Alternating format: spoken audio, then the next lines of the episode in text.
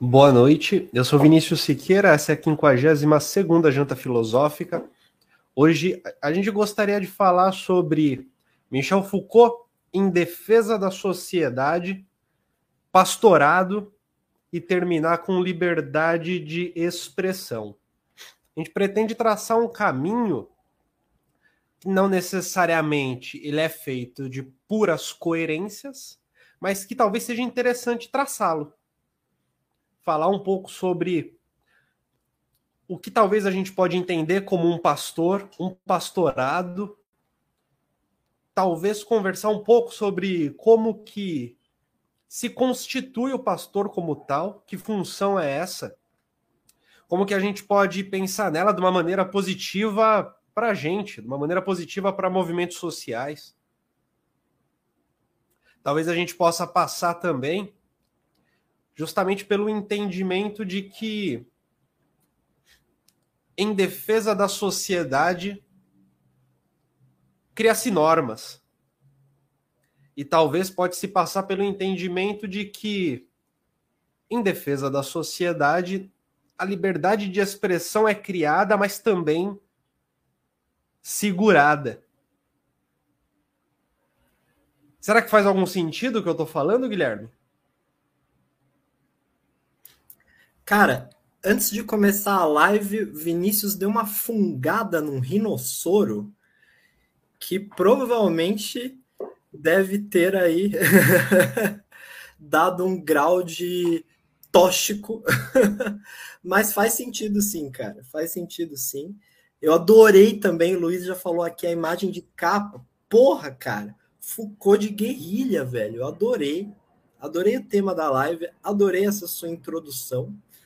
É, e, pô, em, a, a, defesa da sociedade é, é, ao mesmo tempo, o que interdita a sociedade, né? defender a sociedade é proibir essa sociedade também, né? O que você acha de inicialmente, Guilherme? Aliás, inicialmente de verdade é. Fiquem à vontade para deixar seus comentários, suas provocações, fiquem à vontade para deixar seus pontos, seus apontamentos, aquilo que vocês desejarem. É, tem um link aqui no chat você pode ficar à vontade para entrar na live e participar com a gente, caso você queira. Deixar sua opinião, deixar sua provocação, apontar o dedo na nossa cara. Não tem problema nenhum.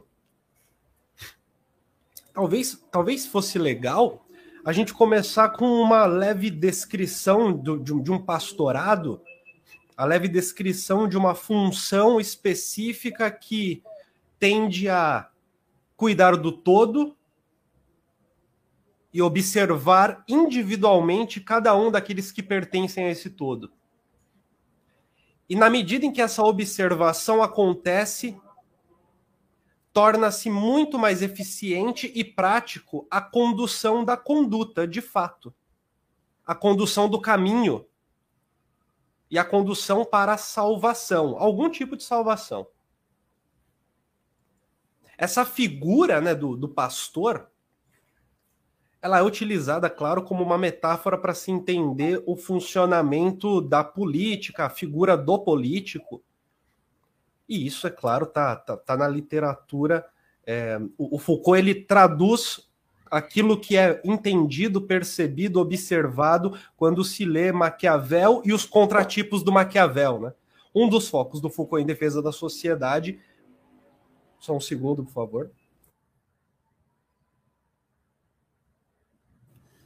Perdão. Um dos focos do Foucault é, em segurança, território e população, ao fazer a descrição de o que é o pastorado, é, é, é, é isso, essa é a psicodelia, não é? É justamente essa psicodelia. Olha, gente, eu posso, eu posso abrir aqui um. É, furar a quarta camada aqui rapidamente? Para poder elaborar essa live, eu primeiro busquei a imagem do, do Foucault com uma arma na mão atirando através da, da janela de um carro, né? Um, um, amigo me passou a imagem, eu, porra, preciso usá-la necessariamente. E aí veio a ideia, né? Guilherme, vamos falar de defesa da sociedade? Porque é o Foucault com uma arma defendendo a sociedade, ou atacando, ou atacando Pô, da hora. E aí me veio uma questão que a, a gente chegou a conversar num dado momento sobre o pastorado, perceba, sobre o pastorado em Foucault, sobre a função desse pastorado e principalmente no, no momento em que a discussão foi travada, numa live anterior, falávamos sobre como essa figura do pastorado poderia ser entendida de uma maneira positiva. Ou seja, ela poderia ser entendida como talvez um pastor que funcione, talvez, dentro do movimento social. Porque a figura do pastor ela não é necessariamente negativa, é um funcionamento, né? É a descrição de um funcionamento. E não um juízo. Só que o problema é o seguinte: desde ontem eu venho matutando isso na minha cabeça e associando em defesa da sociedade com essa live que nós fizemos. Mas essa live que nós fizemos é sobre segurança, território e população, que é onde o Foucault descreve de maneira longa o que, que é o pastorado, pelo amor de Deus. Então me desculpem, eu confundi. Não é o cara, eu tava... cara, ó, deixa eu falar uma coisa para você, Vinícius. Eu tô com essa porra desse livro aqui que eu já li eu já li, ó, vou falar a verdade, cara. Eu já li pelo menos três vezes essa porra e eu não lembro do Foucault mencionar a palavra pastor nesse livro. Enquanto você tá falando, eu tô aqui que nem um doido folheando, falando, caralho, onde tá o Foucault falando do poder pastoral? Será que ele confundiu? Efetivamente, você Mas... confundiu. O, o, o, melhor é que, é que vem, vem um momento do insight você não consegue dar jeito nas coisas, né? Mas não tem problema nenhum. Mas a gente vai não tem vai, mano. problema. É, a gente vai que vai. É o mesmo, é, é, segurança, território, população, em defesa da sociedade, tá, é o mesmo cambalacho, velho. Eu, eu, não vou nem conseguir terminar isso. Eu preciso ler os comentários antes, antes de terminar essa, essa introduçãozinha. Bora ler os comentários primeiro, Guilherme? Por favor, mano. Vinícius, o que vocês acham da ideia de que a experiência soviética era considerada racista por Foucault? Ele fala isso no último capítulo do livro Em Defesa da Sociedade, de fato, quando ele vai, quando ele vai definir é, o que, que é o racismo de Estado, né? Mas é racismo de Estado, não, não, é um racismo biológico, que ele fala de racismo de Estado como subproduto de uma certa biopolítica. E ele coloca a experiência soviética como parte disso. Você quer, quer, quer ir voltando depois nas questões? Primeiro eu leio os comentários meio que como um todo? Claro, mano, você que sabe. aí essa pergunta é bem interessante. Acho que a gente pode voltar nela, sim. Essa pergunta do Vinícius foi bem, bem, bem interessante. Perfeito. A Ludmilla, ela diz boa noite. Boa noite, Ludmilla. O Rick, o problema atual é a grande indústria se aproveitando do politicamente correto para escrever seu discurso de dominação, algo que Foucault já tinha falado e por uma vida não em por uma vida não fascista e outros. E esse politicamente, enfim, não, poderemos voltar depois. Poderemos voltar depois. Alex Lago, boa noite, Alex. Boa noite, camaradas. Boa noite, Alex.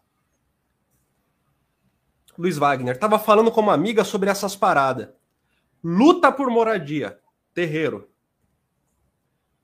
e etc. Vocês conseguem fazer uma análise nesse sentido? Luiz, eu, eu não, não sei se eu entendi direito é, a, a associação. Se você quiser, inclusive, comentar aqui com a gente, fica super à vontade. Guilherme também fica à vontade para seguir.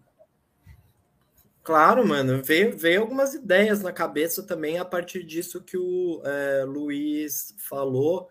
Uh, e como acho que a ideia da live está se orientando para um certo fluxo de consciência, é, o que eu imagino é que a, é, o pastor não é aquele que guia a conduta, ele faz acreditar que uma pessoa deve seguir determinada conduta e que uma pessoa, de alguma forma, deve se reconhecer como sujeito seguindo aquela conduta aí às vezes a gente pensa assim, mas a única forma de guiar a conduta é, seria mostrando alguma espécie de bem material tangível que está na sua frente para é, guiar essa conduta, né? É, então, por exemplo, eu sei que as ovelhas precisam se alimentar, eu vou guiá-las ali com comida, né? Então, seria uma espécie do pastor, seria trabalhar com estímulos que de alguma forma façam uma diferença muito material para a vida das pessoas. Mas, ao curso da história, o que a gente percebe é que o pastor ele guia as condutas muito mais a partir de práticas que não são imediatamente urgentes para as pessoas, até do ponto de vista material, porque ele precisa, para guiar as condutas, fazer as pessoas se alimentarem não somente de comida, mas de narrativas é, capazes de fazer com que as pessoas sigam a determinada conduta, né? É, então, é, são dados exemplos, né, nos livros do Foucault, é, é, sobretudo o livro do Governo dos Vivos, por exemplo, de como que é, os governos são criados e muitas vezes são tocados através de espécies de, de narrativas que não têm, a priori, uma finalidade puramente econômica e que Pior, a narrativa poderia até de alguma forma atrapalhar a finalidade econômica, é, mas ela é tão ou mais importante quanto a própria finalidade econômica. Grande exemplo é o bolsonarismo. Vejam, o Bolsonaro é um governo pautado por uma lógica neoliberal, neoliberal. No entanto, algumas coisas que ele diz atrapalham o próprio neoliberalismo. É mesmo, algumas coisas que ele diz faz cair a bolsa, faz os mercados ficarem de alguma forma meio agitados, coisa e tal. Então se pergunta, então por que, que o Bolsonaro está falando isso? Por que, que ele está falando isso? Porque ele precisa, mesmo tocando em coisas que não são úteis para o seu projeto neoliberal, são úteis para que ele guie condutas. Eu espero ter me feito entendi, entender com tudo isso que eu falei, mas é isso aí. Foi extremamente claro, porque ao conduzir conduta, se conduz desejos, ânsias, vontades. E o mais interessante é que no, no, momento de neoliberalismo, tudo se passa como se o desejo fosse só seu. E a condução fica invisível. E o pastor desaparece. O movimento do poder se faz como se fosse um pastorado sem pastor, quase, né? A gente tem aqui também, ó, a Ludmilla que complementa. Eu sou amiga do Luiz, sou de terreiro e os mais conscientes entendem terreiro como território e retomada ancestral. E isso se soma à luta. Achei que tem a ver com esse lance de pastorado. O Donizete faz a provocação. O único pastor que lembro é o que está na Bíblia versus o que vejo hoje roubando dinheiro e comendo fiéis. Porque assim, termina a Ludmilla, né? Continua, aliás, a Ludmilla. Porque assim temos uma orientação hierárquica na figura do pai, mãe de santo e entidades. Elas nos apontam caminhos na luta diária e são um cuidado de si para ser meio Foucaultiana. Belo, belo comentário. Sim. É, é, se, se você for ver, sempre que o, o, o Foucault ele trabalha com vários tipos de de mecânicas do poder, né? É, então ele trabalha com o poder pastoral, o poder disciplinar, o biopoder, é, e é, nenhuma dessas formas de. nenhuma dessas mecânicas de exercício do poder, elas são a priori negativas, tá? É, quer dizer, a, a, a, biopolítica não é um negócio que você olha assim é, é, e fala isso é necessariamente algo danoso uh, para o convívio harmônico das pessoas, é, é, ou, ou mesmo poder disciplinar. Quer dizer, a gente sabe que a gente precisa de algum nível de biopolítica, por exemplo, em campanhas de vacinação, uh, de testagem, quando a gente viveu agora da, da, da questão epidêmica, né? E o poder pastoral ele também se enquadra nisso. Ele não é necessariamente é, guiar condutas numa lógica é, pura e simplesmente gregária, de rebanho, pejorativa. Não, pode se enquadrar nisso que você está dizendo, sim, Ludmilla. Bem interessante seu comentário. É, acima de tudo, entender o poder pastoral como algo em funcionamento, e não necessariamente como algo a ser contra ou a favor, né, que, que não é esse o ponto, é, é, é, talvez justamente entender como que um tipo de poder existente, que teve uma. dentro da genealogia que Foucault faz, em um dado momento, teve ali uma certa hegemonia, e num outro dado momento, tenha se, talvez tenha se transformado numa forma de biopolítica, um pastorado que, por sua vez, já não é mais cristão, já não precisa mais dessa figura, né? Um pastorado laico. Entender esse movimento talvez faça com que a gente possa tentar utilizar de maneira operatória, quase, né?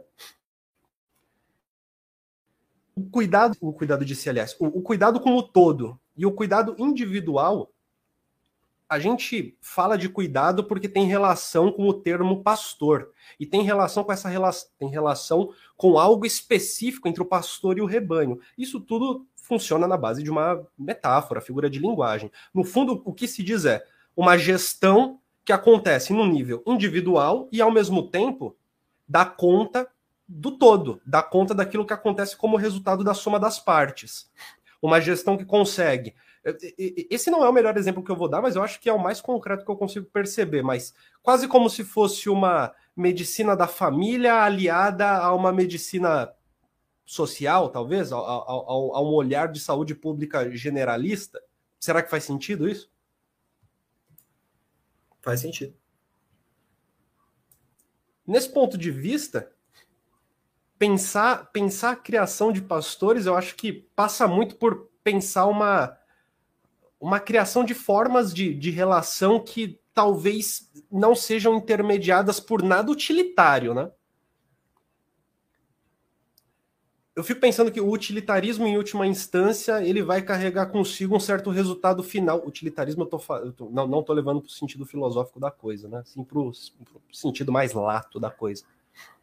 É, ele vai levar, em última instância, para uma tentativa de se conseguir um objetivo final através do, dos meios que se consegue instrumentalizando o rebanho.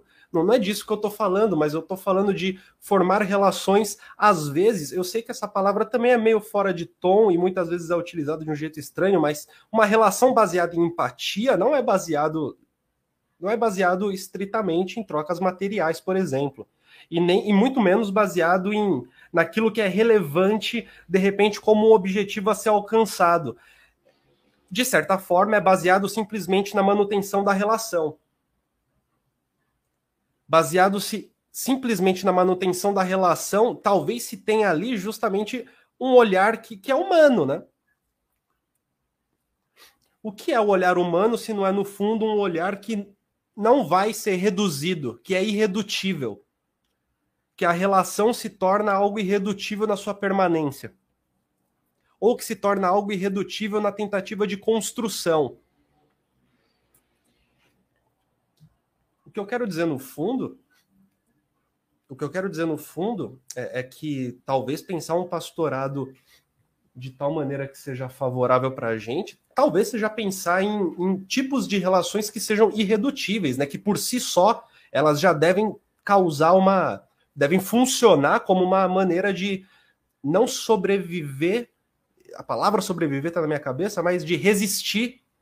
A palavra resistência é melhor.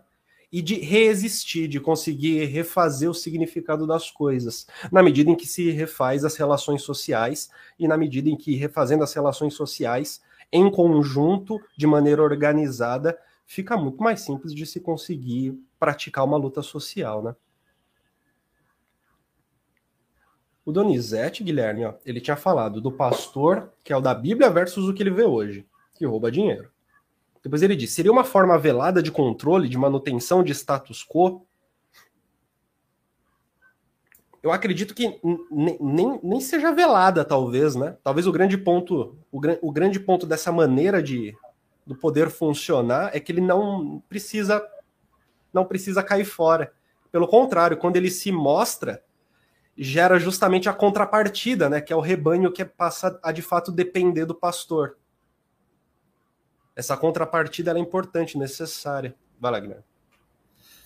É, eu estou pensando que é, não precisa necessariamente ser é, uma forma velada mesmo, né? essa forma de guiar condutas.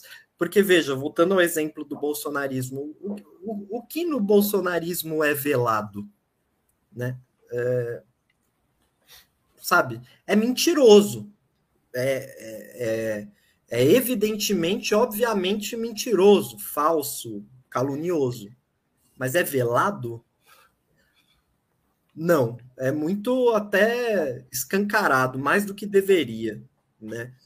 É... E não é útil.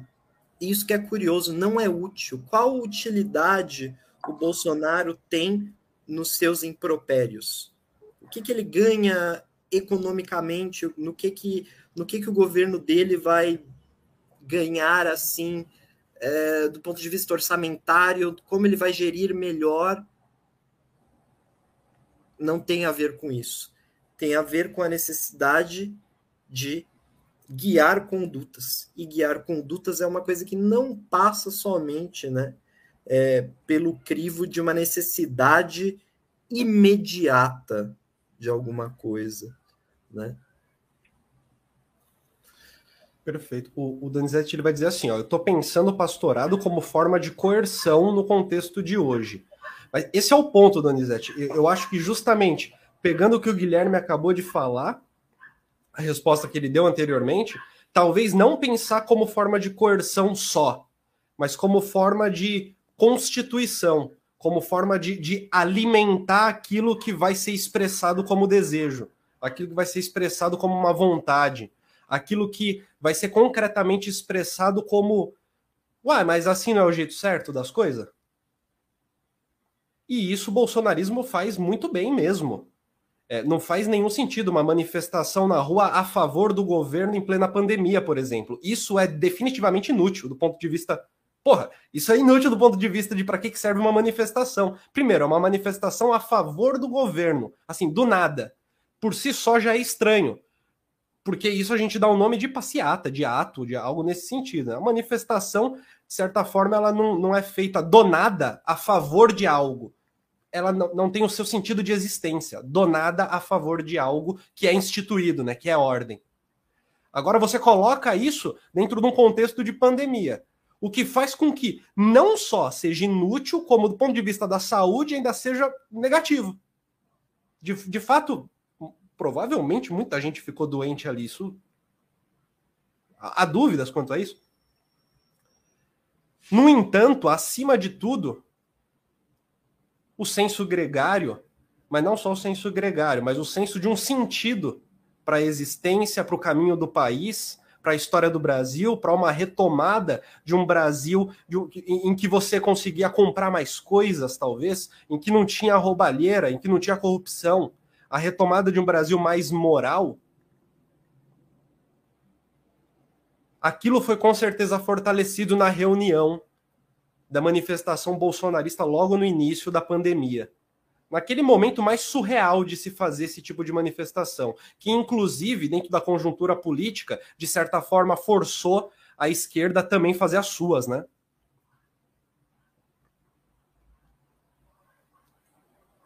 A Ludmilla diz: medicina faz bem sentido dentro da cosmovisão.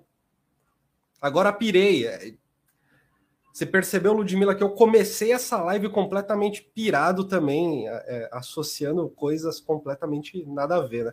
Peço perdão novamente, meus caros, peço perdão novamente. A imagem foi mais forte que a palavra na minha cabeça, né? a imagem do Foucault com a arma. E o livro Em Defesa da Sociedade. E essa associação foi mais forte do que, do que a palavra propriamente. Porque, assim, biopolítica é sobre corpo, ideia de saúde. No terreiro é uma ideia em disputa, a concepção de saúde. Isso é interessante, Ludmilla. Luiz, resistir e reconstruir. Resistir, resistir, reconstruir. Perfeito. E a Ludmilla complementa, a gente fala de cura, não de fármaco.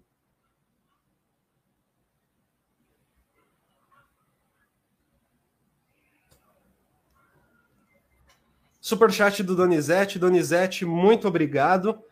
Tomem cinco por me aturar na live.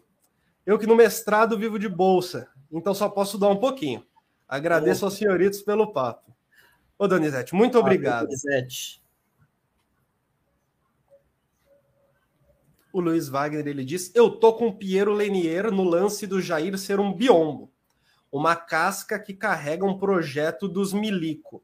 E que nas últimas semanas a gente vem vendo pular na grande mídia certas reuniões em que há um, uma, uma ideia, um planejamento, por exemplo, de manutenção da influência no, no manutenção da, da, influência dos militares dentro do, do como é que fala? No nível do executivo e ao mesmo tempo a tentativa também de tornar o SUS não mais um serviço público gratuito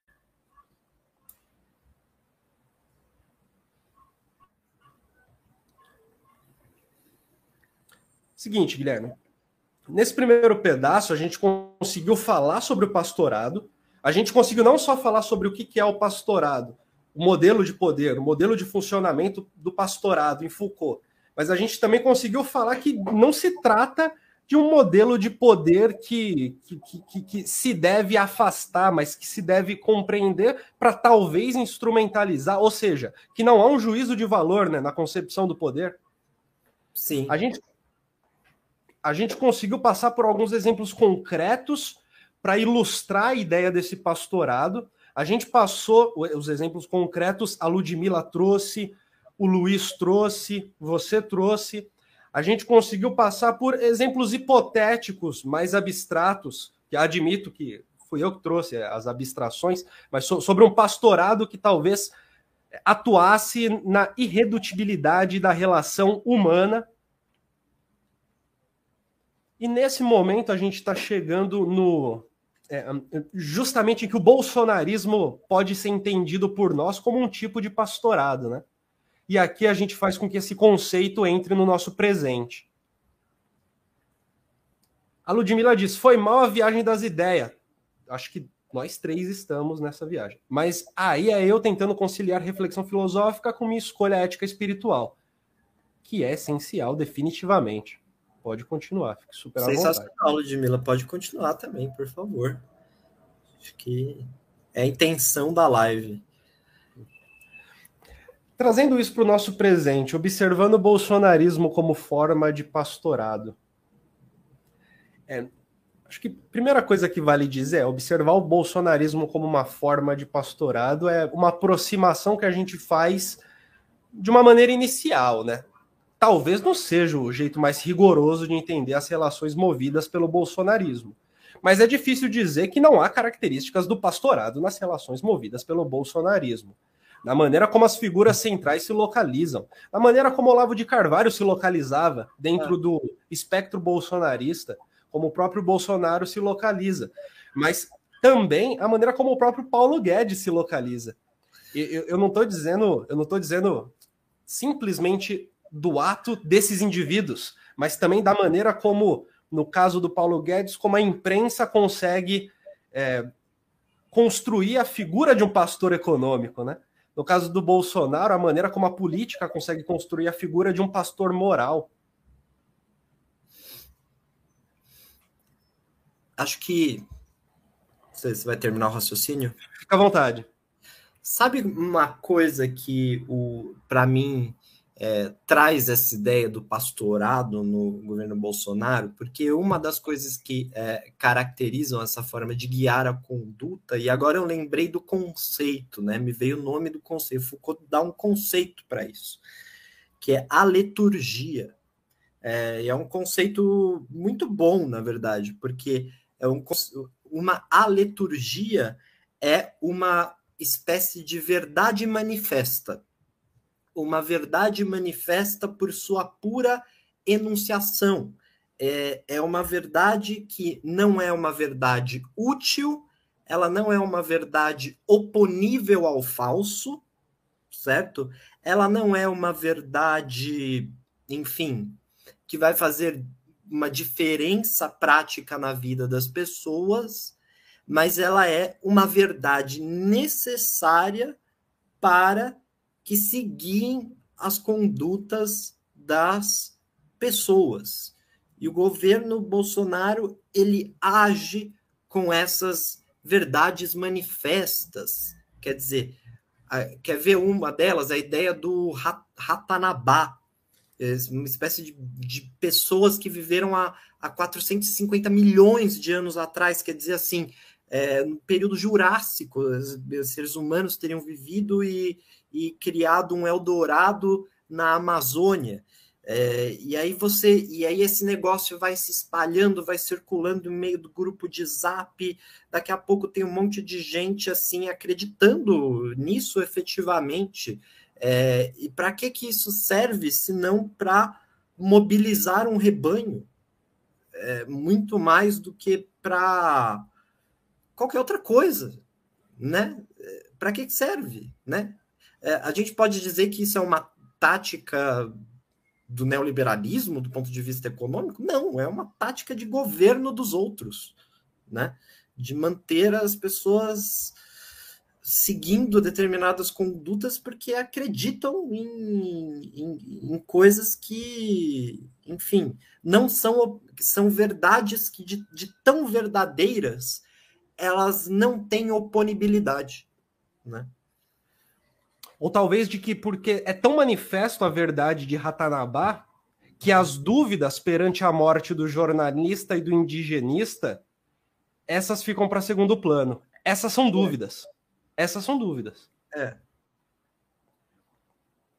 Existe uma coisa interessante que definitivamente o tempo ele é limitado, é escasso, ele vai acabando o tempo de leitura ele vai acabando, o tempo de audição vai acabando. Todo dia a gente tem ali 24 horas, mas não necessariamente a gente consegue ficar o dia inteiro lendo, ouvindo coisas, vendo vídeo. Tem um tempo separado para isso. Tem um tempo separado para isso, concretamente. Qualquer um tem. A produção de matéria sobre Ratanabá no momento do assassinato.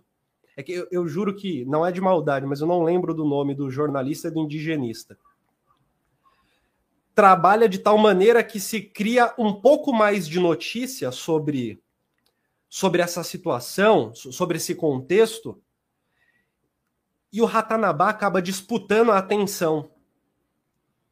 Quando se diz cortina de fumaça, o que se quer dizer, no fundo, é isso, né? Notícias que disputam a atenção. E disputam justamente porque a atenção é uma, é uma parada que está sempre limitada, né? Sempre cortada. Um site ele pode ter 15 bilhões de páginas, mas a gente não vai ler 15 bilhões de páginas, definitivamente. A homepage de um site de notícias vai ter ali as suas 15 principais notícias. Não vai ter 47. O número vai ser limitado de alguma maneira, sempre de alguma maneira. A criação de um Ratanabá e tornar isso algo tão relevante entra no contexto de disputa pelo espaço daquilo que a esfera pública vai ter como discussão e, obviamente, conduz uma conduta. Eu acho que de duas maneiras, e eu acho muito eficiente. A primeira maneira é retirando a necessidade do questionamento sobre o indigenista, não, não faz mais parte, não precisa fazer parte de uma reflexão diária. Quem não está próximo desse assunto, pelo menos se aproximaria com a disputa das notícias, nem se aproximar se aproxima. Mas, ao mesmo tempo, num sentido positivo, é justamente o que o Guilherme disse, né? A figura de Ratanabá, quase como parte desse entendimento bolsonarista de um retorno a um Brasil anterior, a, a, a um Brasil intocado pela maldade do PT,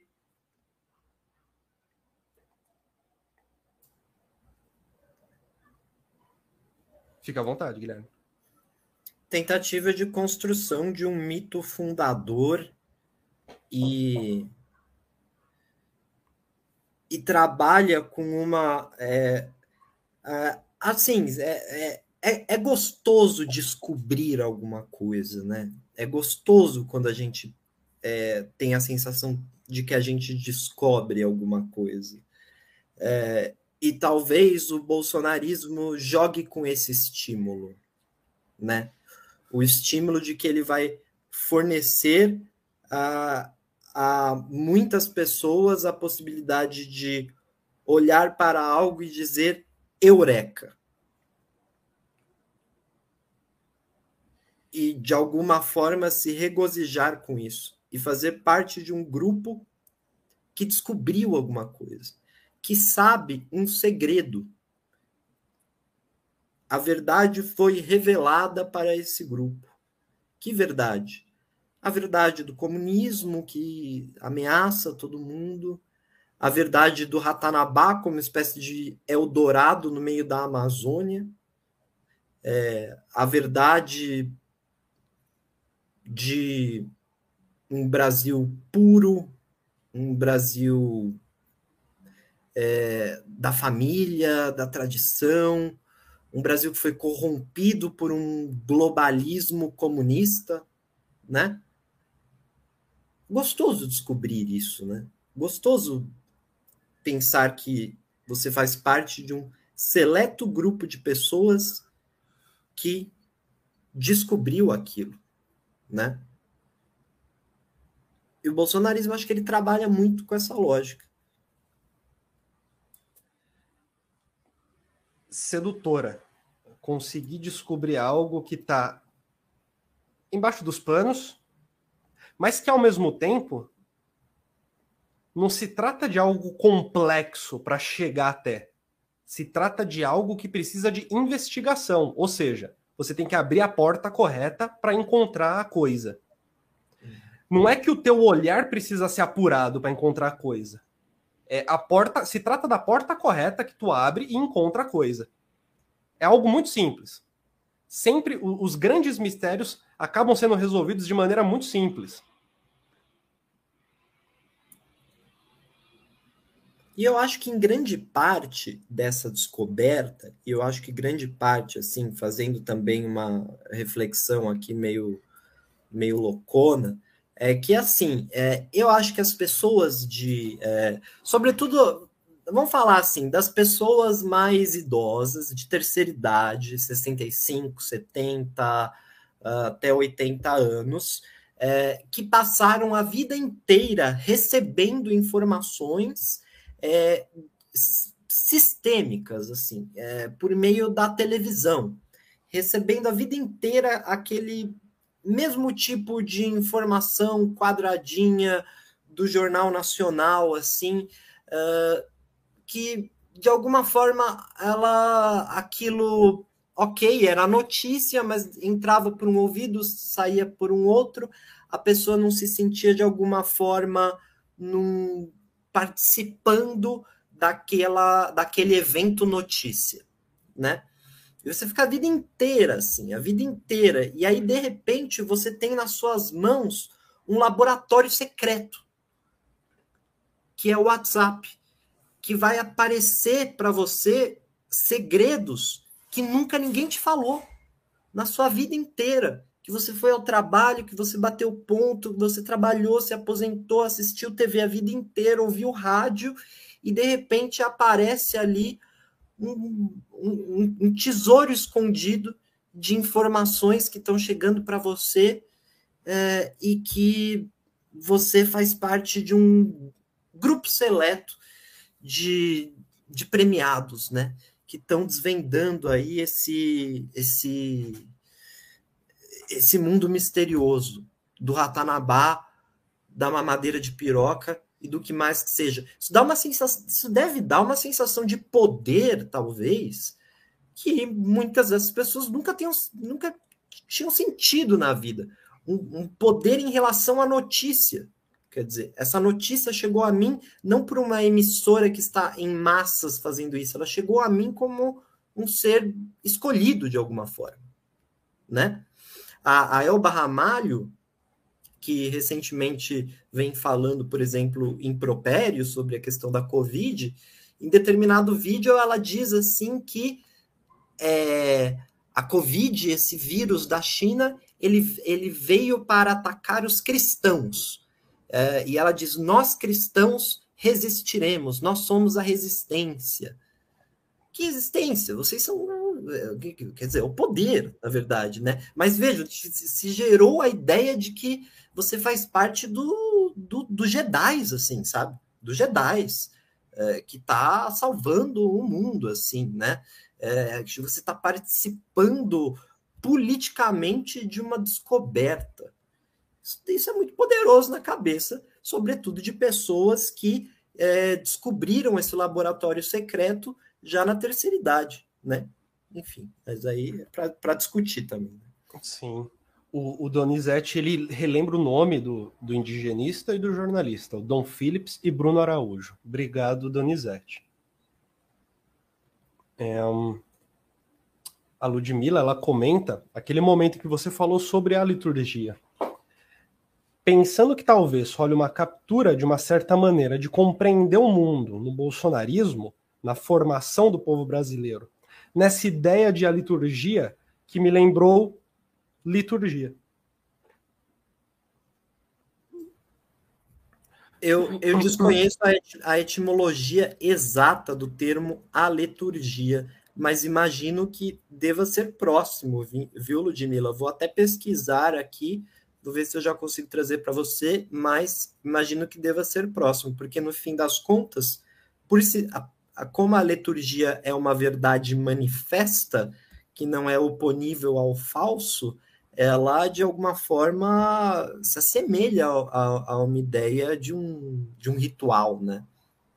Um ritual de manifestação da verdade. Maravilha. Estou só supondo aqui rapidamente, nós estou, estamos justamente aqui para trocar essa ideia, Ludmila. Porque assim, estou tentando organizar meu pensamento com base nessa suposição que a visão de mundo popular, em algum aspecto, tem isso de realidade manifesta, se eu entendi bem o conceito. Eu, eu acho que o, eu acho que a gente pode considerar né, que o nosso senso prático, de, de uma maneira análoga, né, trabalhando com analogias, ele funciona como se como se alguns signos fossem verdade manifesta, né? Concordo, concordo com esse comentário dela. É, eu acho que é, a gente baseia a nossa, a nossa visão de mundo é, em, em realidades manifestas. Isso, isso eu concordo totalmente.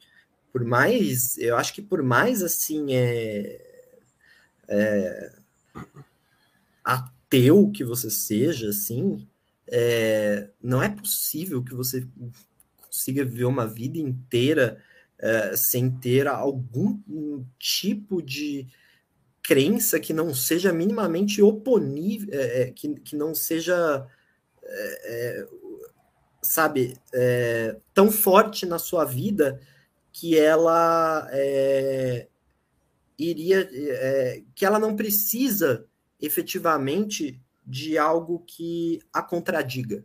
Ela por si só é a a natureza do que você quer fazer na sua vida. Se você romper aquilo de alguma forma, você vai estar é, é, rompendo uma espécie de barreira ética é, que vai é, te fragmentar como sujeito. O, o ponto da, da liturgia, é, eu, eu acho que é indissociável a figura do profeta, né? A figura daquele que é, a, verdade que é de maneira manifesta, ela aparece, ela é dita por um alguém muito específico, né? Que tem mais ou menos a função justamente de, de, de fazer isso, né? Ele tem a função de entregar uma certa verdade que, de certa forma, só ele teria acesso para fazer o papel de, de meio de campo, meio de campo entre esse lugar onde a verdade está e, e não aparece para todo mundo, versus o resto das pessoas que precisam se dar conta disso de alguma maneira e se dão conta através do, do profeta. Essa figura do profeta se encaixa muito bem com o que falamos sobre Paulo Guedes, o que falamos de, de Bolsonaro, Ratanabá. É, cara, é, é, é óbvio que eu nem lembro o nome do deputado que que falou sobre Ratanabá de maneira séria, mas acho que esse é o, o ponto. O né? ministro né? lá, minha secretária da, da, da, da, cultura, compartilhando assim como se fosse uma descoberta arqueológica, sabe? O Mário Frias, sim, e o Mário Frias reper, repercutiu isso. É, mas eu imagino que sobre isso, a figura do profeta talvez o bolsonarismo tenha ocupado esse lugar não enquanto uma pessoa que diz, mas enquanto uma postura que, quando é utilizada, diz a verdade, né? Porque eu, eu sinceramente duvido que o Ratanabá ele foi levado a sério porque foi um indivíduo específico que disse. Novamente, né, eu nem lembro o nome do, do político que falou isso. O Mário Frias repercutiu, ele não foi o criador, né? O criador, ele não foi ele quem trouxe isso para a pauta. Talvez o bolsonarismo por si só, no movimento discursivo da afirmação, que aqui eu vou chamar de absurda, mas que nós explicamos agora há pouco o funcionamento, né, perante um pastorado, de se justamente ter coisas que parecem absurdas, que não são é, úteis do ponto de vista econômico, pra, pragmático, talvez, mas que mesmo assim funcionam para se conseguir conduzir as condutas. Talvez ali a gente tenha até a, a profetização que acontece por num bolsonarismo em que centralizado no Bolsonaro, mas ao mesmo tempo a enunciação da verdade ela vai sair do gabinete secreto, ela vai sair da rede social, ela vai sair de locais que não são centralizados em uma pessoa, né? Em que se sabe, inclusive, que não é. Se sabe que o Twitter do Bolsonaro tem uma assessoria de imprensa. Se sabe disso. Que é aprovada pelo Bolsonaro, etc, etc. Mas se entende isso, né?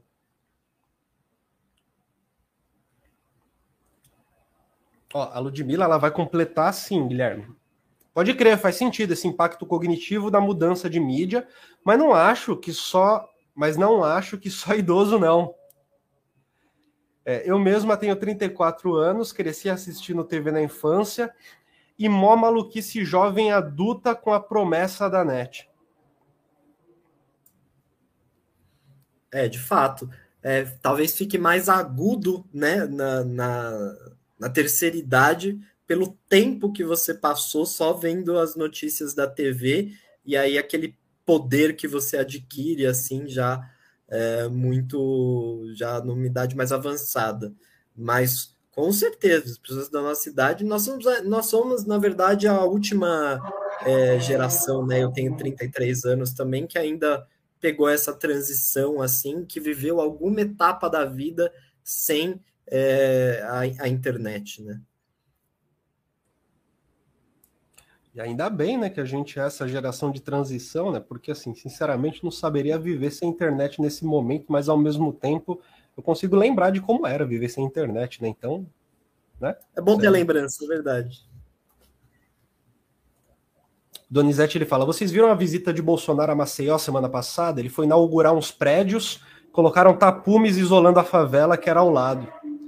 Eu não cheguei a ver a visita, é, eu vi que rolou um vídeo dele dele entregando, inaugurando os prédios, mas eu vi uma notícia hoje de que justamente na favela onde ele entregou os prédios houve um alagamento e algumas famílias perderam basicamente tudo que tinham, justamente nessa favela onde ele entregou os prédios, justamente nesse local, tipo uma semana e meia depois.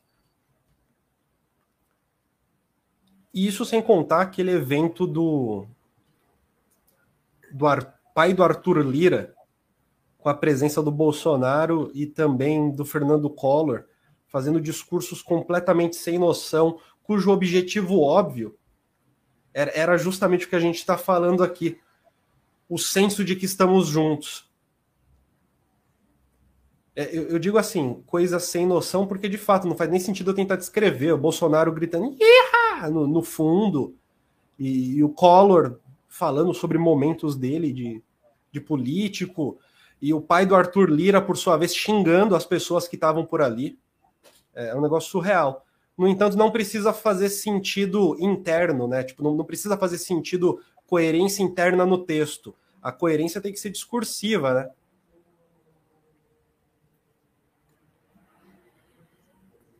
Guilherme, olha, a gente chegou agora no minuto 50. Eu admito, cara, eu admito que por um instante eu pensei, putz, essa live vai ser um furacão, cara.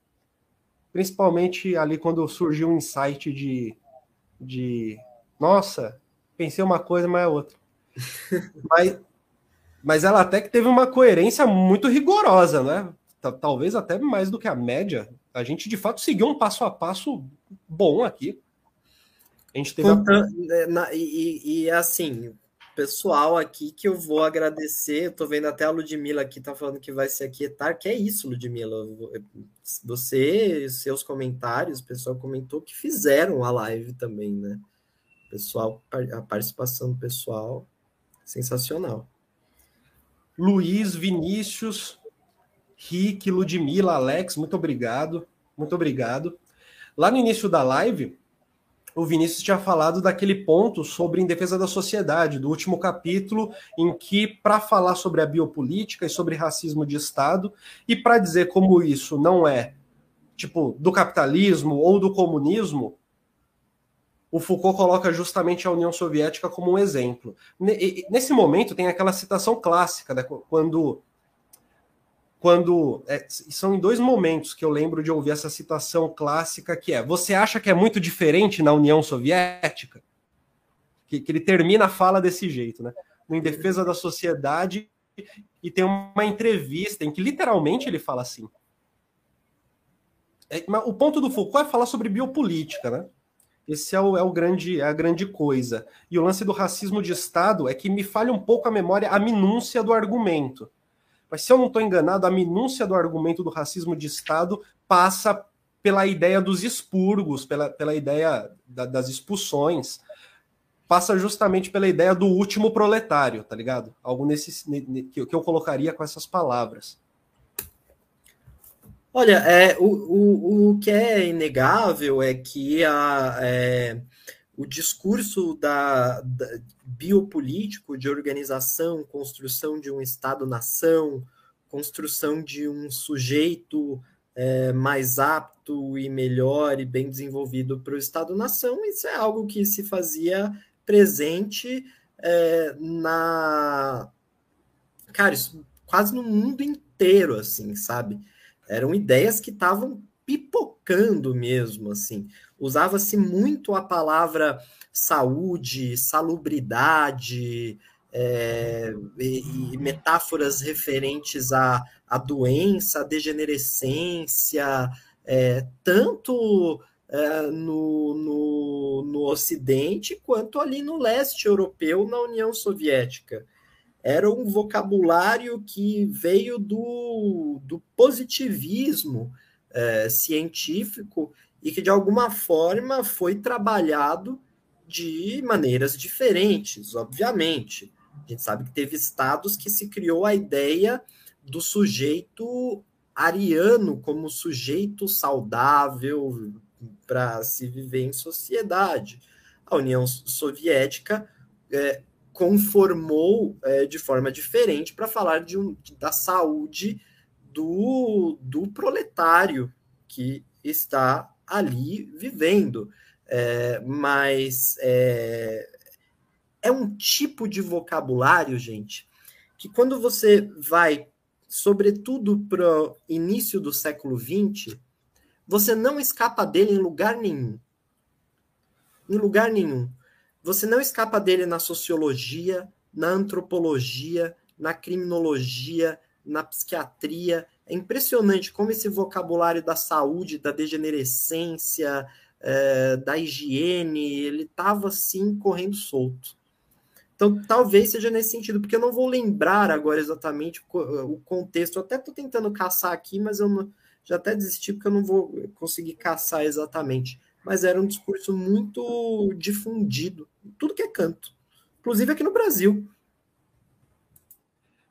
Vale aquele contexto também, contexto contexto de produção intelectual de um Foucault que, para falar sobre genealogia, para fazer arqueologia, em nenhum momento se filiou ou se pretendeu ser filiado ao marxismo ou às visões marxistas, e em alguns momentos, de certa maneira, de graça, ele bate no marxismo, né? Ele se coloca ali como como aquele que contrapõe quase que de graça, quase que para marcar posição mais do que para ter uma análise eficiente sobre uma questão. Exato, você nunca vai ver o, o, o, o Foucault falar nos termos marxistas que, de alguma forma, é, alguns termos, e, gente, é assim, eu, eu me considero em diversas formas marxista, mas é, você, é, o fato é que o vocabulário marxista ele tem alguns elementos, gente, é, do positivismo. É, isso, isso é fato. Você, você, você, ouve às vezes um marxista falando assim, é, ele fala: ah, nós temos aqui o, o, o maoísmo etapa superior do leninismo, o leninismo etapa superior do, do, do, Quer dizer, esse vocabulário de etapa superior de alguma coisa, assim, sabe? É, de, de, de, progresso de uma ideia para marcha rumo a, a, a, rumo à perfeição, assim, é um vocabulário que se enquadra dentro de uma fórmula positivista. Isso você não vai ver efetivamente no Foucault. Acho que isso, no final das contas, é o que mais distingue, talvez, né, uh, na minha opinião, o Foucault do marxismo. Mas muito bom esse comentário, Vinícius. É, Guilherme, deixa eu fazer uma pergunta para você um pouco, um pouco abusada. Talvez indecente. Se eu, se eu pegar o pedaço do livro que o Foucault fala do marxismo, só para a gente dar os pingos nos is, fala do, da, da, do Estado socialista, aliás, só para a gente botar os pingos nos is, toparia? Toparia, cara. Acho que seria bem legal, cara. Seria bem legal, na verdade. Eu vou, eu tô com o Defesa da Sociedade aberto, é na aula de 17 de março de 76. Eu vou pegar o pedaço que ele já, já chega falando disso, então não vai ter muito contexto né, do que estava sendo dito antes. O que estava sendo dito antes era uma crítica ao Estado nazista, sendo referenciado como um exemplo perfeito de biopolítica na união de uma visão biopolítica e disciplinar, né, dessa gestão do né, população e, e, ao mesmo tempo, de, de, de relações disciplinares. Num dado momento, num dado momento, ele vai se colocar frente a essa, a, a essa questão do Estado socialista e ele vai chegar é, justamente no entendimento sobre os estados socialistas concretos e sobre o projeto socialista. É, é, é esse momento que eu estou tentando buscar aqui para a gente poder falar. O que mais me parece interessante, achei, caramba! Oh. Deixa eu compartilhar a tela.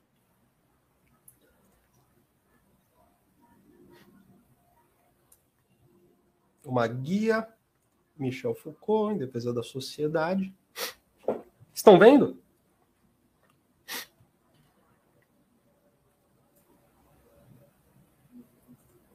Você vê, Guilherme? Vê, né? É, se der para dar um zoomzinho um pouco maior na parte que você vai ler.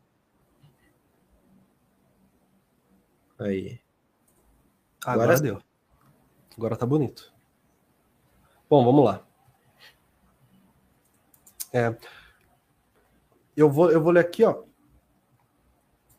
Hum, vamos, vamos, vamos um pouquinho mais para cima. Eu falei que não ia ter contexto, gente, mas é impossível ler uma parada sem, sem ler o que está antes. O que eu quero ler é daqui para frente, ó, mas eu vou ler só o parágrafo anterior para a gente não ficar nas nuvens.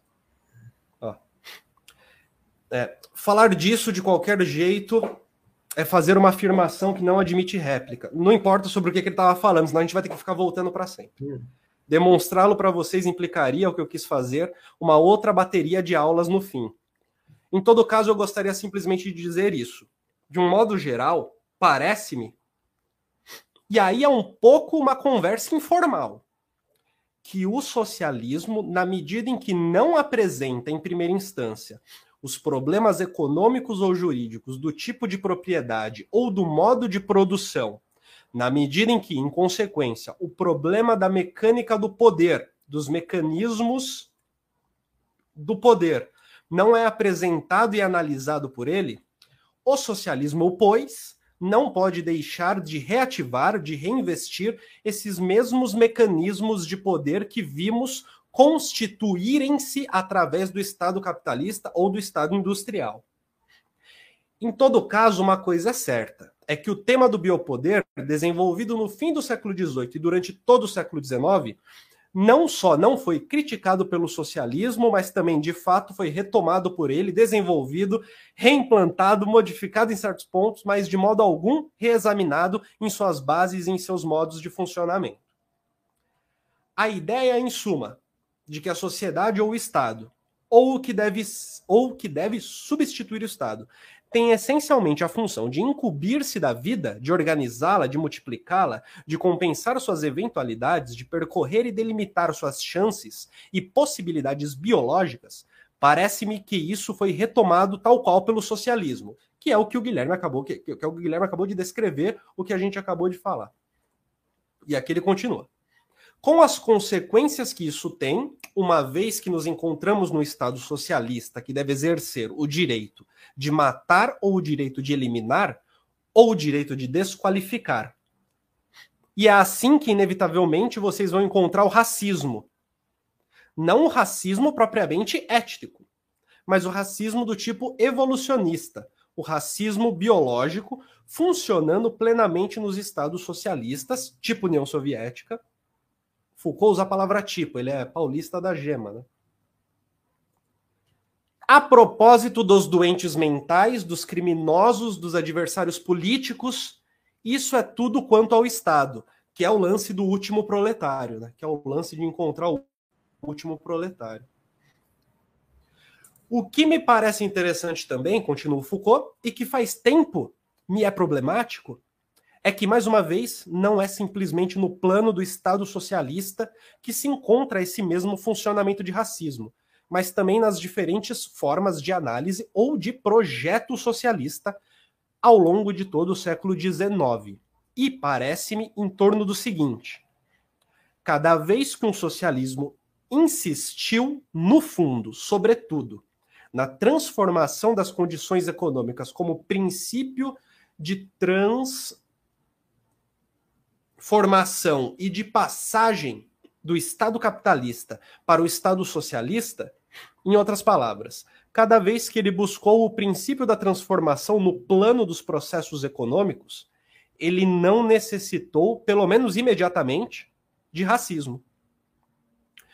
Em compensação, em todos os momentos em que o socialismo foi obrigado a insistir no problema da luta, da luta contra o inimigo, da eliminação do adversário no próprio interior da sociedade capitalista, quando se tratou, por conseguinte, de pensar o enfrentamento físico com o adversário de classe na sociedade capitalista, o racismo ressurgiu. Porque foi a única maneira para um pensamento socialista que, apesar de tudo, era muito ligado aos temas do biopoder, de pensar a razão de matar o adversário. Isso é super relevante, gente. Porque isso aqui traduz o fato de que biopoder não tem a ver com bom e mal, mas tem a ver com funcionamento, e traduz também a saída estratégica socialista para conseguir atuar na morte de maneira propositiva. Isso é, isso é, na minha opinião, é relevantíssimo. Quando se trata simplesmente de eliminá-lo economicamente, de fazê-lo perder seus privilégios, não se necessita de racismo. Mas quando se trata de pensar que se vai ficar frente a frente com ele e que vai ser preciso brigar fisicamente com ele, arriscar a própria vida e procurar matá-lo, foi preciso racismo. Em consequência, cada vez que vocês veem esses socialismos, formas de socialismos, momentos de socialismo que acentuam esse problema da luta, vocês veem o racismo. É assim que as formas de socialismo mais racistas foram, claro, o blanquismo, a comuna e foi a anarquia. Muito mais do que a social-democracia, muito mais do que a Segunda Internacional e muito mais do que o próprio marxismo. O racismo socialista só foi liquidado na Europa no fim do século XIX, de uma parte pela dominação de uma social-democracia e temos mesmo de dizer de um reformismo ligado a essa social-democracia. E da outra, por certo número de processos, como o caso Dreyfus na França. Mas antes do caso Dreyfus, todos os socialistas, enfim, os socialistas em sua extrema maioria, eram fundamentalmente racistas. E isso daqui é uma afirmação muito de boteco, né? Mas é claro que é uma aula pública em que o cara tá meio que elaborando na hora aquilo que ele diz, né? E eu creio que eram racistas na medida em que, e terminei neste ponto, não reavaliaram ou, ou admitiram, se vocês preferirem, como sendo óbvio, esses mecanismos de biopoder que o desenvolvimento da sociedade e do Estado, desde o século XVIII, havia introduzido. Como se pode fazer um biopoder funcionar e ao mesmo tempo exercer os direitos da guerra, os direitos do assassínio e da função da morte, se não passando pelo racismo? Percebem que esse é o ponto? Era esse o problema e eu acho que continua a ser esse o problema.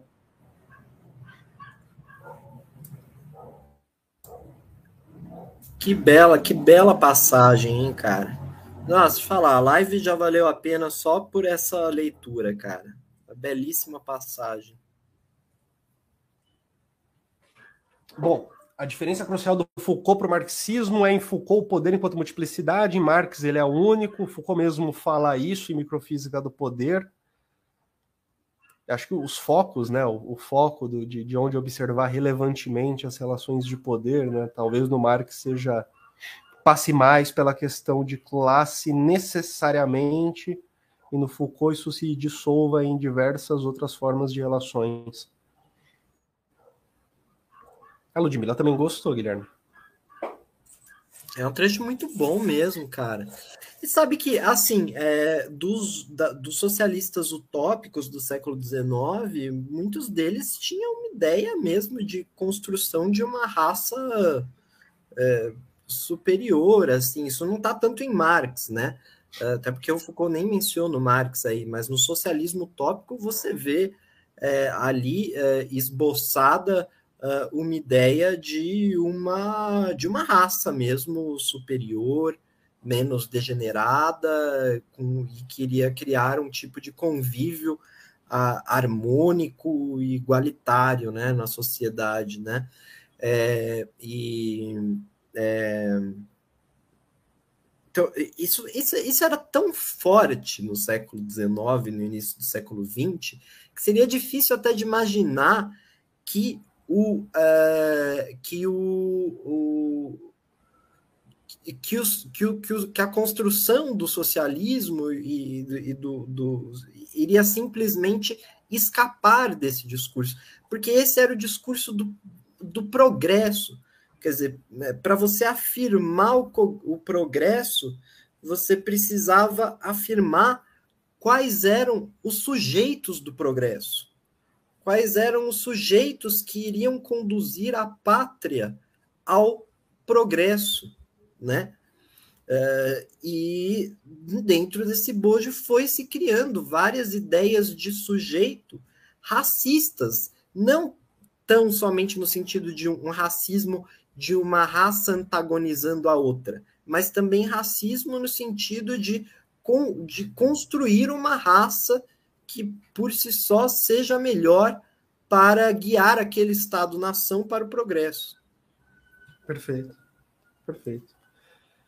Cara, eu acho que a gente nem precisa passar pelo ponto da livre expressão. Eu ia trazer a notícia do Léo Lins e ia tentar associar ela com a maneira como dentro da grande mídia, principalmente nos círculos de humoristas, o pessoal defende liberdade de expressão abstratamente, mas concretamente eles defendem a liberdade de fazer piada com quem está numa cadeira de rodas, tipo, concretamente.